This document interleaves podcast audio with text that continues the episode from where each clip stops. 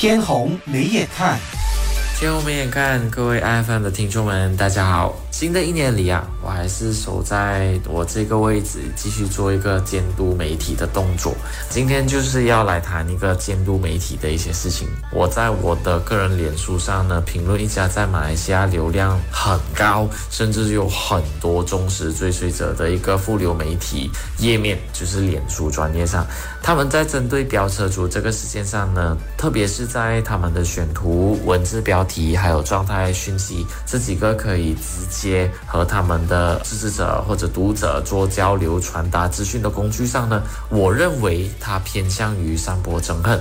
但就被网民讨伐说，哎，真正散播种族仇恨的其实是我的文字。我后来花了很长的一段时间在审视，我到底有没有清楚传达我的意思，还是网民选择性的去漠视现在的媒体生态问题，还是这些网民的认知偏执呢？其实无法让他们中立理性的衡量事态的严重性。我曾经在过去评论虐猫事件上网民的仇恨言论，因为这件讨论就被网民讨伐。我认为呢，这一个新闻案件底下网民的讨论，其实已经超过了我们一般的愤怒抒发。愤怒抒发就是说，在网络上面你抒发自己的生气，抒发自己的呃怒火。过去呢，可能你会讲。到一些哎，这些虐猫人呐就应该被接受严厉惩罚啊！这些虐猫人呐该死啊！这些都是属于一些愤怒宣泄，没有在讨论他的对错，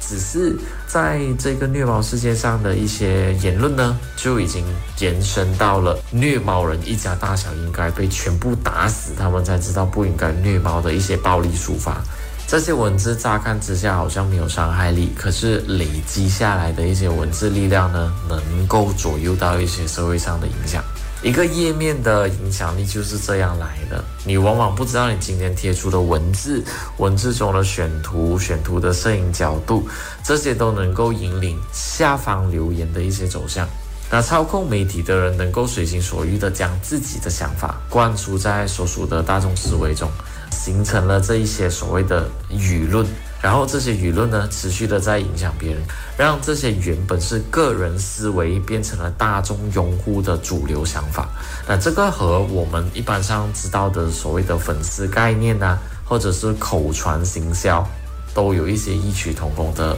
理论概念。简单来说，一个能够贴出简单文字、简单新闻头条的任何一个能够控制媒体的人，他自己本身就已经能够带动影响力。你如果是你的社交圈子里头说话有头有脸的人，你随便说的一句话都能够影响你身边的人。你不会知道这个影响有去到多大。但是你可以逐渐看到，你已经形成了一定的影响力。举例，如果你看到飙车族，你在你控制的舆论页面，或者是你的个人的社交账号，贴上一张所谓的飙车族的照片，然后留下一个状态文字，说：“诶，这些人都应该反车，全部死去。”赞同你的人会将同样的讯息传输出去。第一次接触你讯息的人，也因为看到大家都这样去认同你的想法，而去认定我们下来看到飙车族的话，让他死去就是唯一社会能够接受的观点。那如果我们赞同刚刚我所说的，那我们还需不需要法律？不好意思，这个言论听起来可能对大家来说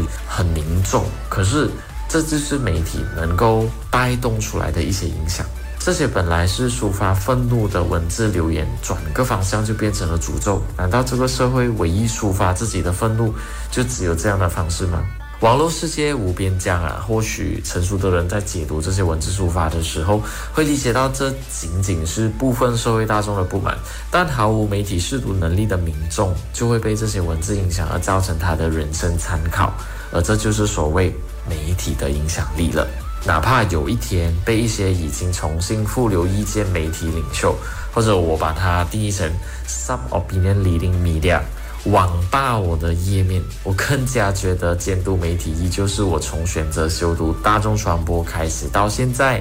到我现在执教边在鞭打未来的传播领袖，到我现在有幸来到 IFM 这里跟大家分享我的媒体见解，我都觉得这是无法舍弃的一份使命。今天就跟大家分享到这里了，下次再见，拜拜。天虹没眼看。